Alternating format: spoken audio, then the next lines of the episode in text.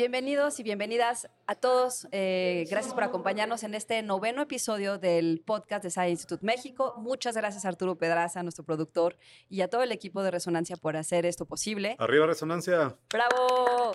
Traían un Gracias. despliegue ahorita de setup increíble, amigos de Resonancia. Muy bien, Gracias. Muy, muy moderno el equipo que tenemos aquí. además. Y también quiero agradecer la presencia de Camarillo en esta mesa. Gracias, Camarillo. Gracias, No es, Anita. es el guionista, por supuesto, de este programa y profesor de cine. Sí, a en esto lo Science pueden llamar guiones, pero sí. Bravo, Gracias, bravo. gracias, gracias. El que nos pone la escaleta. El aplauso es para ti, Oye, no para el, el guion. que nos pone la escaleta. y, por supuesto, a Chava Ladaga, director de marketing de SAE Institute México. Chava. Chava, Hola, ¿cómo están? ¿dónde nos pueden ver? ¿Dónde nos pueden escuchar? Claro que sí, oye, recuerden que este podcast lo pueden consultar en mexico.sae.edu diagonal podcast, el sitio de nuestra universidad, en el apartado de eh, este programa, y ahí tienen las ligas para vernos en YouTube y escucharnos en Apple Music, eh, Spotify y SoundCloud. Entonces, pues ahí andamos. Buenísimo, pues ¿Y ahí. tú eres? Y yo soy Ana Goyenechea, la Goye. La Goya. Eh, empezamos Bravo. con este... bravo, bravo. Bravo, bravo, Bravo, bravo. Oigan, bravo, bravo. Mucho aplauso. Va. Empezamos ya con este programa con una invitada maravillosa que se llama Ana Medrano, que por supuesto varios de ustedes ya habrán visto en los pasillos de SAE Institute México. Bienvenida, Ana. Muchas ¿Cómo gracias. Mami Tocaya. Gracias, Tocaya. Les voy a leer brevemente la semblanza de Ana, aunque nos gustaría en algún momento que, bueno, al ratito que se pueda presentar y que nos pueda platicar un poquito más sobre su formación. Pero, eh, por mientras les cuento que Ana es licenciada en Artes Plásticas por la Universidad Veracruzana y maestra en Artes Visuales por la Escuela Nacional de Artes Plásticas de la UNAM. Es docente de tiempo completo en SAE Institute desde 2016, donde imparte materias relacionadas a composición visual, diseño de concepto, dibujo e imagen digital. Es asesora de proyectos en teoría y práctica de la imagen y en fundamentos de la estética, sinodal de exámenes profesionales de las carreras de animación digital y diseño de videojuegos, y tallerista de cómic colectivo y dibujo de figura, en y dibujo de figura humana en, Festival- en Festival Pixelatl. Colaboradora en estudios de publicidad, realizando storyboards para anuncios y recientemente en el área de diseño e ilustración en el estudio Stories Factory para exposiciones de experiencia inmersiva. Wow. Anda, pues qué, Anda. qué felicidad tenerte por aquí, Ana. Ah, muchas gracias. Qué meta gusto tenerte. Yo, yo debo decir, yo debo decir que a mí en lo personal me, me emociona mucho tener a Ana. Eh, ya tenía la idea, ya tenemos la idea desde hace tiempo. Bueno, yo tenía la idea sin los posibles, ¿no? De invitarla. Y lo que pasa es que ustedes han de saber, queridos escuchas, que Ana Medrano es eh, lo que llamaríamos aquí uno de esos eh, profesores infaltables de SAE, ¿no? Este, emblemáticos, dice por ahí luego. eh, eh. Francisco Amaya, saludos a Francisco, ¿no? Profesores i- i- emblemáticos, icónicos eh, de SAE, ¿no? Dice aquí en su semblanza que desde de 2016 es eh, profesora de tiempo completo, pero Ana tiene mucho más tiempo que eso aquí en SAE. Somos, yo también tengo ya varios años acá, ¿no? Este, y es una, es una de esas figuras infaltables en el panorama Y de muy SAE, querida. ¿no? Y muy querida. Gracias. Y que a mí, y esta es la razón por la que eh, este era el tema ideal, el tema que vamos a platicar hoy, para eh, traer a Ana y platicar con ella. Eh, yo siempre he querido tomar tus talleres de, de dibujo, ¿no? De figura y demás. Eh, a mí siempre, de niño me gustó mucho dibujar, luego lo dejé. Y siempre he tenido como la inquietud Pues allí están, de todos los jueves. ¿no? Entonces, todos los jueves Sí, de sí, una vez sí. el anuncio. Sí, de venga, una vez, venga, venga. jueves de 3 a 5 en el aula 301, dibujo con modelo. No tienen que tener experiencia para nada, llegar solamente con su libreta, sus lápices y a dibujar. Buenísimo, pues Siempre yo también me voy a hacerlo, anotar. lo voy a hacer. Muchas gracias. Bueno, Ana. Ana, pues un poquito eh, ya teniendo tu, eh, digamos, tu background, nos gustaría que nos platicaras un poquito cómo inició esta formación de Ana, por qué elegiste esa carrera, qué es lo que te llamó la atención. Cuéntanos un poco. Pues creo que siempre me ha gustado pintar, así empecé, ¿no? A, pintar y después descubrí que lo podía hacer como carrera. Y dije, ah, muy bien, soy mala en todo lo demás, matemáticas, todo eso. Dije, oh, puedo dedicarme a esto, pero pues ya después descubrí que tampoco era cualquier cosa, ¿no? Y pues que implicaba muchas, es un mundo enorme, ¿no?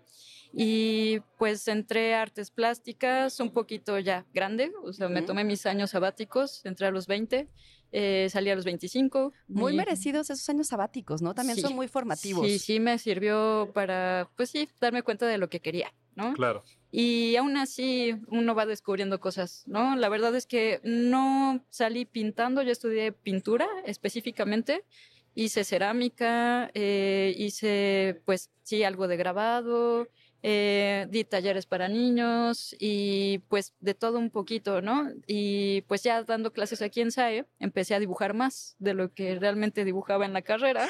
Aquí Bien. fue donde empecé a aprender. a dibujar un poco sí, más. sí, sí, sí, y además a darme cuenta de que el dibujo para animación es lo mismo que dibujo para artes plásticas, ¿no? Son otras cosas los que, lo que necesitan, ¿no? La línea de acción, el gesto, ¿no? Me da, me da risa porque a mí me pasó exactamente lo mismo. Yo empecé a escribir guion en serio cuando, después de que empecé a enseñar guion. O sea, siempre teóricamente siempre estaba ahí, ¿no? Pero empecé a practicar, digamos, y ya clavarme ya de fondo en el guion cuando empecé a dar clase, ¿no? Sí. Entonces, Sí, sí, te entiendo perfectamente. Sí, pues uno aprende mucho dando clases, ¿no? Ahí justo eh, el tener que explicar las cosas hace que uno necesite tenerlo claro desde un inicio.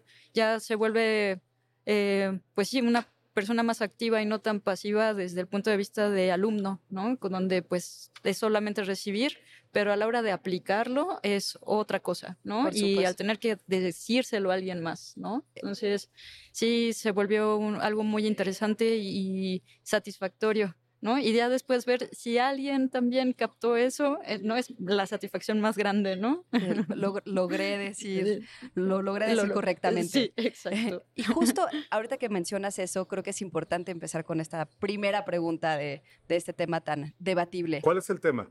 ¿Cuál es nuestro tema? Enseñar, ¿el arte se enseña? El arte se enseña, pues creo que sí se necesita una guía, ¿no? Eh, Saber ubicarnos, que eh, saber a lo mejor como todas las eh, lecturas del arte, lo que la gente dice que es el arte, ¿no?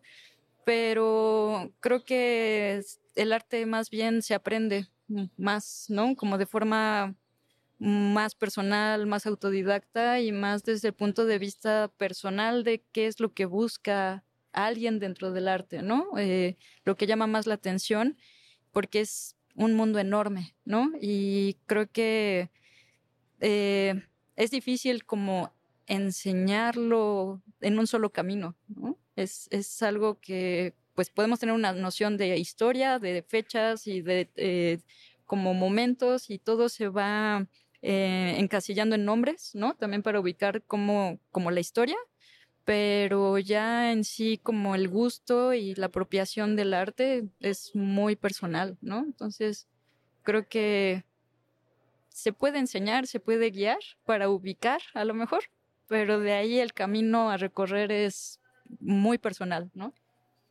Creo, creo que Ana, perdón, creo que Ana hizo ahorita, mencionó algo que es importante, Ajá. fundamental para la discusión, ¿no?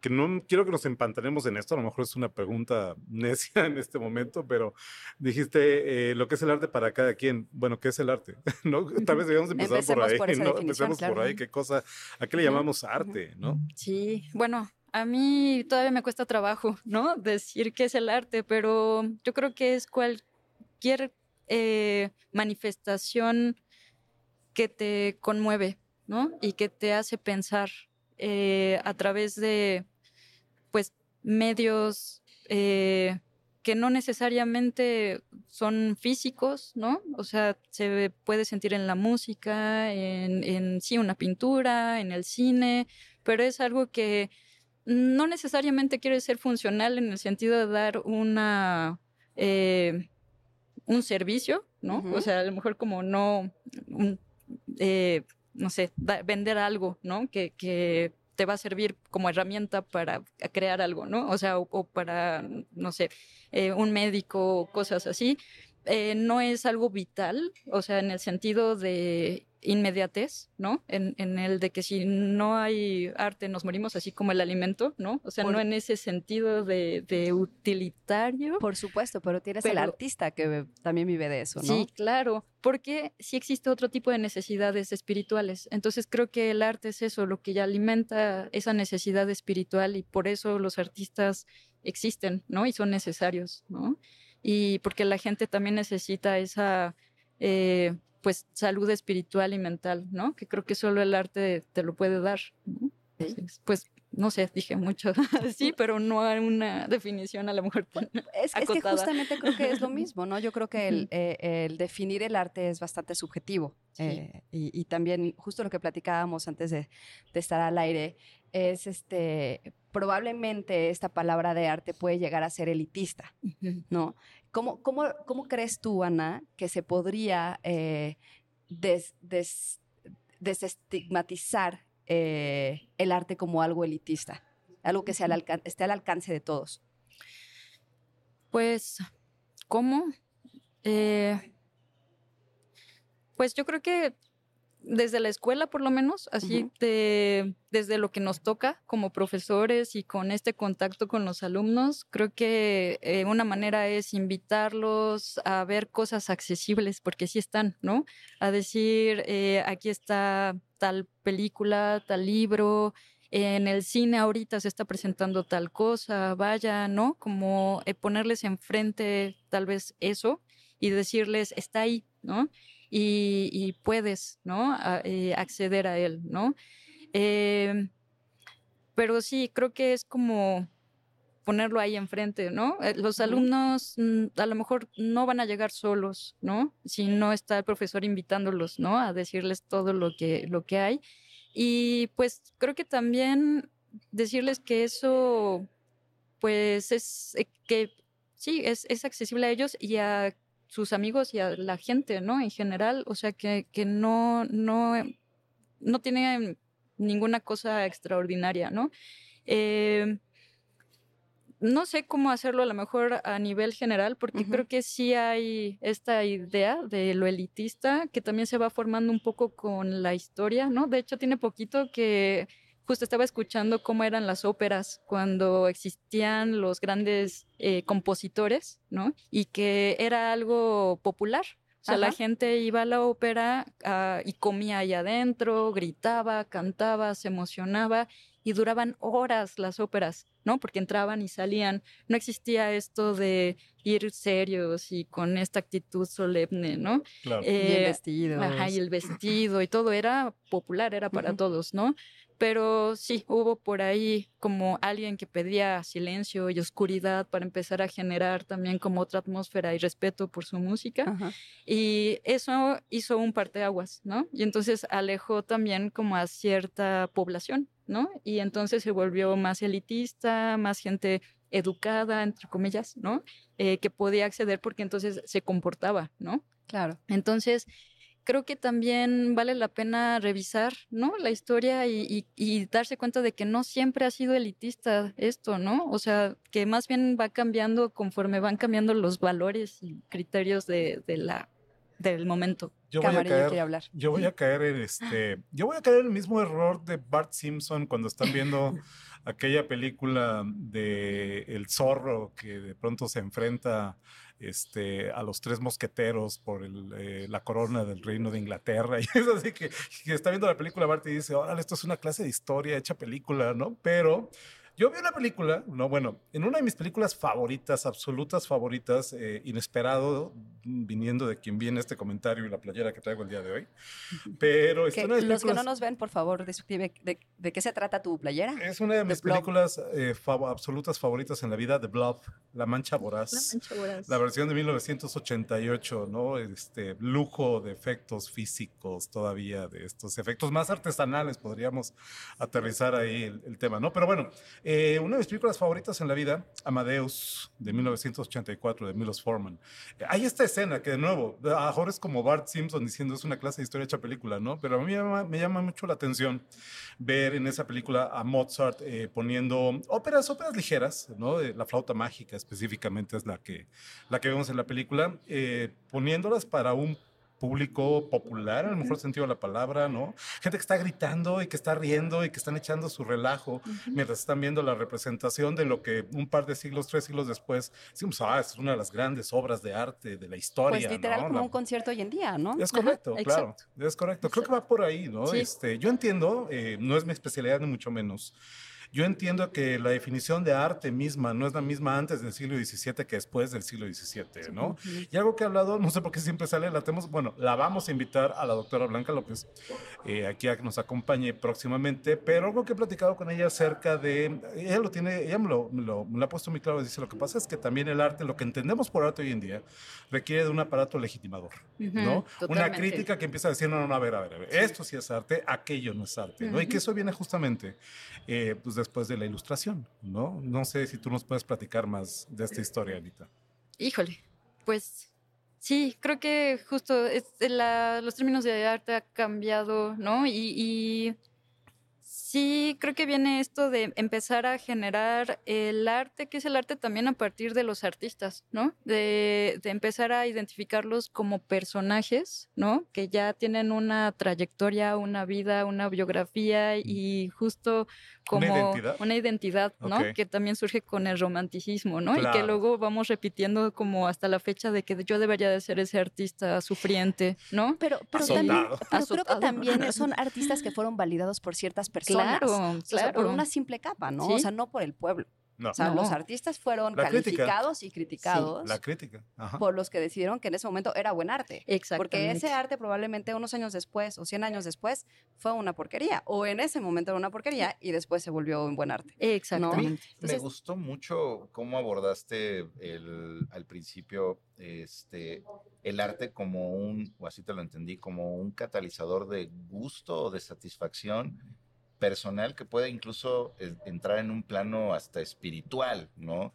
Y cuando utilizaste la palabra espiritual, me acordé mucho de una frase que, que reiteradamente vi durante este, toda mi juventud, porque era un mural que te recibía donde yo estudié y, y tenía esta frase de Leonardo da Vinci, ¿no? De que eh, Dios nos, da, Dios nos da los dones, pero nos pide a cambio la fatiga, ¿no?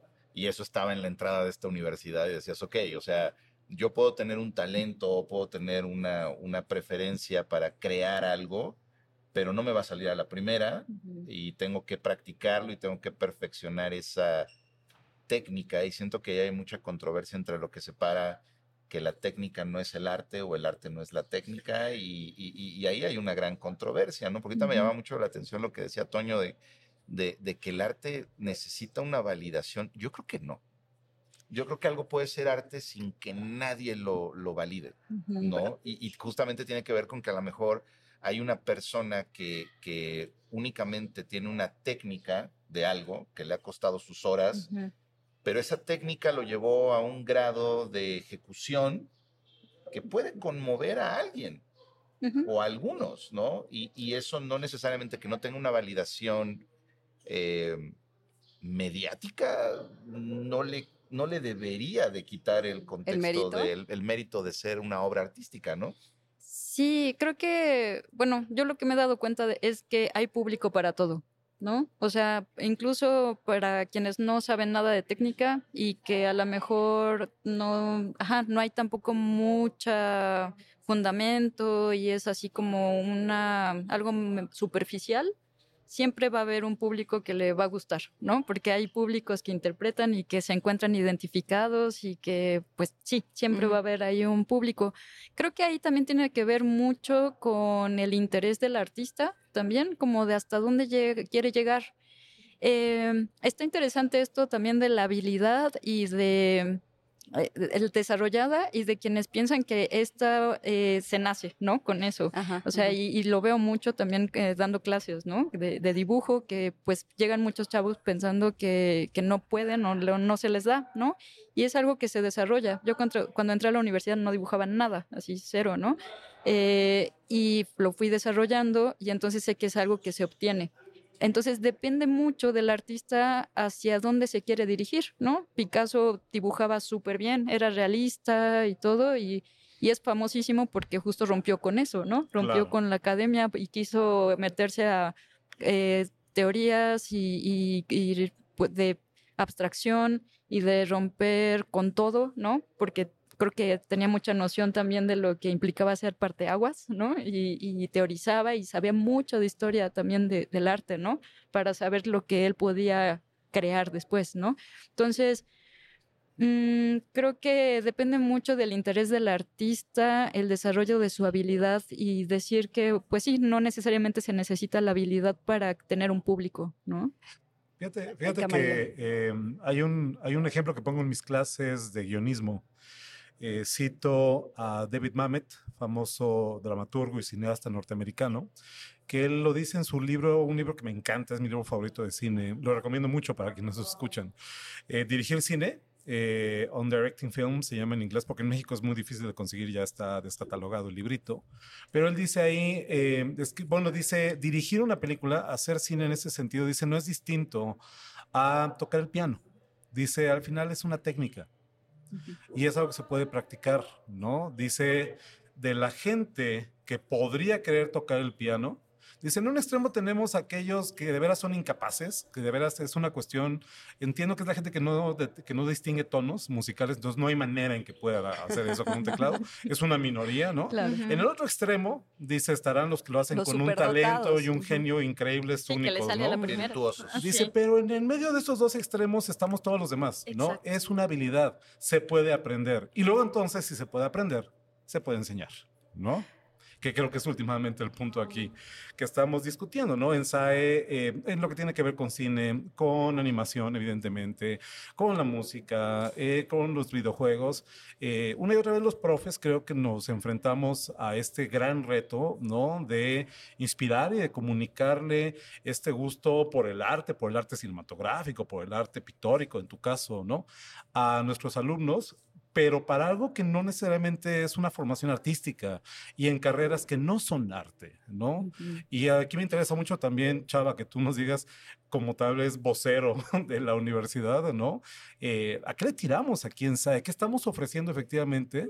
Donde tal vez sí estamos haciendo una distinción clara de, a ver, estamos partiendo del arte para aterrizarlo en algo que no es arte. No Casi sé. no es comprometedora la pregunta. ¿Me pueden cancelar en arroba Salvador Ladaga? Ahorita regreso. Ahorita regreso. No, a ver, yo, yo me voy y voy a contestar este, un poquito con la idea que tú empezaste ahorita, ¿no? Este, creo que lo que se puede enseñar es justamente la técnica y las herramientas de ejecución. Y cuando tú aprendes las- la técnica y las herramientas de ejecución, seas virtuoso o no, tú lo vas a llevar a, a generar tu arte exacto. hacia donde tú lo puedas llevar que incluso puede ser que ni siquiera, y y esto también creo que es- está bien interesante que exploráramos la idea de que posiblemente no estás buscando una audiencia, ¿no? O sea, también cuántos artistas existen o cuántas obras conocemos que originalmente las personas que las ejecutaron no estaban buscando una audiencia, ni ser populares, ni, ni mucho menos, ¿no? Entonces, eh, yo, yo creo que mm, en una, digo, ya como vocero te lo podría decir, ¿no? O sea, creo que nuestro statement es que somos, aquí en SAE, somos una institución de educación superior especializada, ¿no? Entonces, las, eh, las instituciones de educación superior profesionalizan, este, profesionalizan eh, técnicas y ejecuciones, ¿no? Entonces, nosotros estamos profesionalizando técnica y ejecución de una vertical especializada que son los medios creativos digitales. Vienes aquí a aprender y a adquirir las herramientas de técnica y ejecución y pues ustedes deciden hasta dónde llega su arte. Por ¿no? supuesto. Y si serás artista o no. O- También, también, o tal vez lo único que te importa es el cochino dinero. ¿no? Sí. Que se vale también. También se vale. ¿no? Aunque ahí también eh, sí existe un poco la, la intención dentro de animación y videojuegos de que también vayan un poquito más allá, o sea, que también no se queden en la parte técnica, ¿no? Que, que también creo que la, ma- la gran mayoría de los alumnos se les ve una intención de proponer, ¿no? También de llevar su creatividad más lejos, que sí, muchos van a trabajar en, en estudios y todo y les van a decir a lo mejor qué hacer y todo, pero también hay uno que otro que está en el arte, ¿no? De, de, de las producciones. Y creo que les ayuda mucho también tener una noción de, de arte, ¿no? De, de, pues, ver más allá de lo técnico, porque les genera también más discurso y más propuestas. Entonces creo que también ahí les vamos metiendo un poquito ¿Cómo lo esa vives? parte. ¿Cómo lo vives tú en tus clases? ¿Qué haces en tus clases, en el taller de dibujo, en las clases, para, para provocar esto, para empujarlos, para empujarlos. exactamente? Eh, bueno, justo tiene poquito que metí el proyecto de, innovación eh, eh, creativa, ¿no? De, los profesores. y es una, metí una tarea que les dejo para imagen digital. Entonces, donde no solamente aprendan a usar Photoshop o Illustrator, ¿no? Sino que además las referencias que usen sean artísticas, que sea pintura. Sí, se los voy como acotando a que pues entren a pintura, así no totalmente. Y sus Exacto, que precisamente para sacarlos de ahí, Para justo. sacarlos del Pikachu. Sí, ¿no? Y que una vez que vean una obra, investiguen sobre ella, que vean qué significa, si tiene un significado y todo, en qué momento se hizo, y que traten de imitar la textura del óleo en, en digital y después lo intervienen. Entonces eh, terminan haciendo unas cosas muy graciosas en general, ¿no? Porque meten, pues sí, ¿no? Su, su noción, su, su realidad, su momento, meten luego así cosas de la ciudad y todo en una pintura clásica, ¿no? Está Entonces, increíble. eso me gusta, como que lo vean lúdico, ¿no? También, Claro. que vean que no es aburrido, ¿no? Y bueno, creo que es muy importante lo que decías hace ratito y sobre todo eh, eh, cómo podemos ayudar a que los alumnos, eh, eh, digamos, alimenten sus historias. Y es mucho lo que también platicamos con Camarillo de presentarles cosas que probablemente no les interesen, pero eso es justamente los que les va a ayudar a, desarroll- a desarrollar esta vena eh, creativa este, eh, y, plasmar un poco lo que sucede a su alrededor en una obra que pueda ser arte o no. Porque al fin y al cabo, y, y justo hace rato que lo estás platicando, me preguntaba si realmente los alumnos buscan en crear arte, si para ellos es importante ser artista. ¿Tú cómo lo has visto en, en- en- en las clases? Pues creo que no en el sentido de que quieran crear arte como tal, ¿no? Creo que lo que quieren es contar historias, Expresarse. expresarse, que sentirse eh, orgullosos de algo que vean, ¿no? De algo que hicieron. algo que hicieron, Claro. exacto. Y bueno, si eso además se mueve por el mundo en festivales o justo se vende en plataformas, ¿no? En el videojuego, lo que sea, eso es como, ajá, más satisfactorio. Yo creo que no preguntan, no se preguntan tanto ajá, eh, si es arte o no. Y este no es el impulso del arte. Expresarte, Sí, eh, sí. dejar algo, ¿no? Este, algo que te trascienda, ¿no? Algo que permanezca cuando tú ya no estás. sí, creo que... Pero sí de es la vida parte de- misma, ¿no, Camarillo? ¿Cómo? O sea, realmente lo que nosotros buscamos todos los días Claro. también es eso, poder Claro. trascender, algo que pueda quedar como después de, de que tú ya no estés aquí. ¿no? Claro. No, no sé. Sí, Me- claro. Me, me encantó, me encantó cómo lo pusiste ahorita, ¿no? Y sobre todo vi- visto desde el punto de vista de, de la base hacia nuestros alumnos, ellos solamente quieren contar sus historias. Bueno, pues a lo mejor eh, Herman Melville lo único que quería era contar la historia de una ballena, ¿no? Y terminó haciendo Moby Dick y va a trascender, como dices tú, al paso del tiempo y el autor ya no está, pero la obra ahí se queda y pues cuánta gente no considera arte Moby Dick, ¿no? Y, y lo, y tal vez el génesis de la idea era que lo único que él quería hacer era contar su historia, posiblemente en ese momento contar la historia de la ballena, ¿no? Tal vez en ese momento no quería trascender históricamente, tal vez en ese momento no quería conectar con miles y cientos de miles de personas, ¿no? Sí, o no decirle, o sea, o hacer arte como tal, ¿no? Como esa palabra, aunque terminó siendo, ¿no? Así arte. es. Entonces sí, tal vez es como quitarle un poco el estrés, ¿no? A, sí, a los chavos, así como es que tengo que hacer arte todo el tiempo. O sea, no, a lo mejor sí, ¿no? Pero más bien es eh, que descubran que pues eh, se sientan contentos con lo que produzcan, que motive a otros, que se vea cómo eh, los demás eh, se ven influenciados por lo que ellos hicieron, ¿no? Tal vez la fama, a lo mejor es lo que ahorita les llama también, ¿no? El, los likes, ¿no? válido, Los ¿no? likes. Los Sí, likes. Sí, y Sí. no piensan tanto en sentido de arte. Y algo, Entonces, y algo que no hemos mencionado. Anita, que es, eh, yo lo veo en mis clases, sobre todo la clase de guion, de nuevo, que es tal vez lo más, eh, la materia más expresiva, ¿no? Que tengo yo aquí en SAE. Lo importante que es aprender y por lo tanto lo importante que es enseñar a los chicos a equivocarse. Sí. A que no le tengan miedo Uf, al error, error. entre Sí. comillas, ¿no? Para los que no están viendo.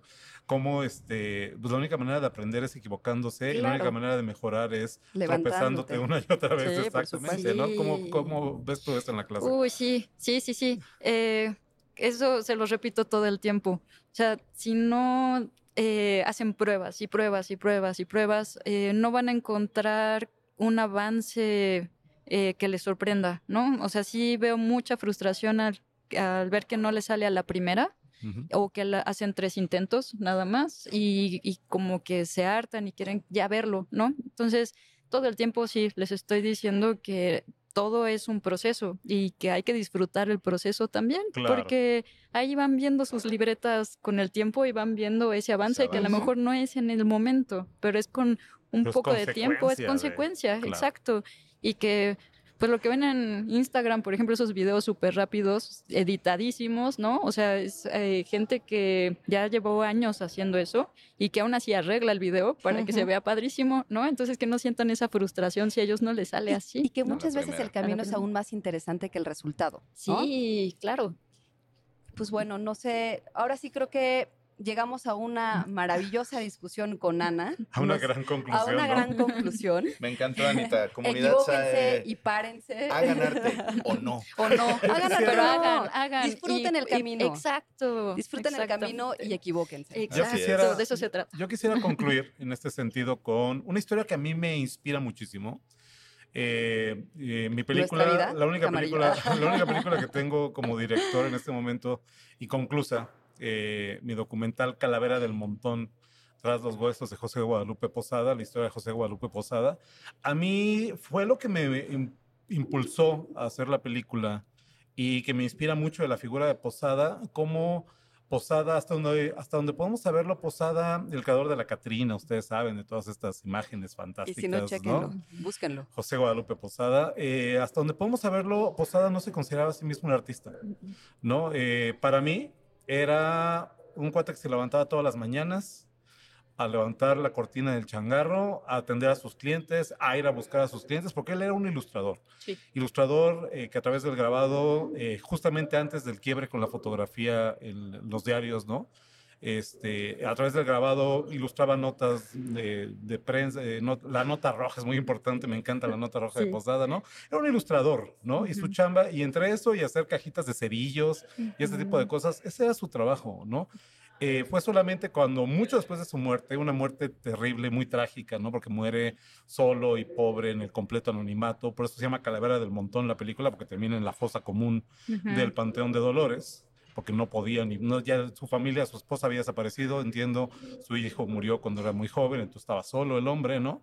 Eh, eh, fue solamente después de que murió y ya durante los años de la Revolución, que Diego Rivera, buscando trabajo de artistas mexicanos que soportaran y que ilustraran las ideas del arte que traía la revolución, del arte genuinamente mexicano, dijo, oh, aquí hay un gran artista, ¿no? Hay que este, recuperarlo, hay que rescatarlo y hay que encumbrarlo y darle su lugar en la historia.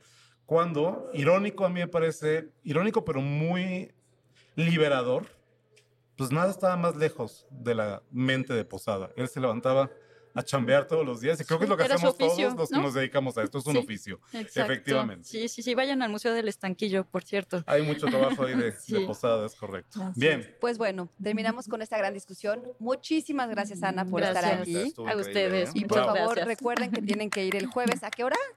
3 a 5. De 3 a 5. Aula 301. Vale. Taller bueno, pues ahí nos vemos. Ahí nos vemos. Muchas gracias por Muchas esta gracias, discusión. Gracias, Gracias, Camarillo. oye. Gracias, Chava. Gracias a todo el equipo de Resonancia. Gracias, Resonancia. Nos vemos el pro- en el próximo capítulo. Que estén muy bien. Adiós. Gracias.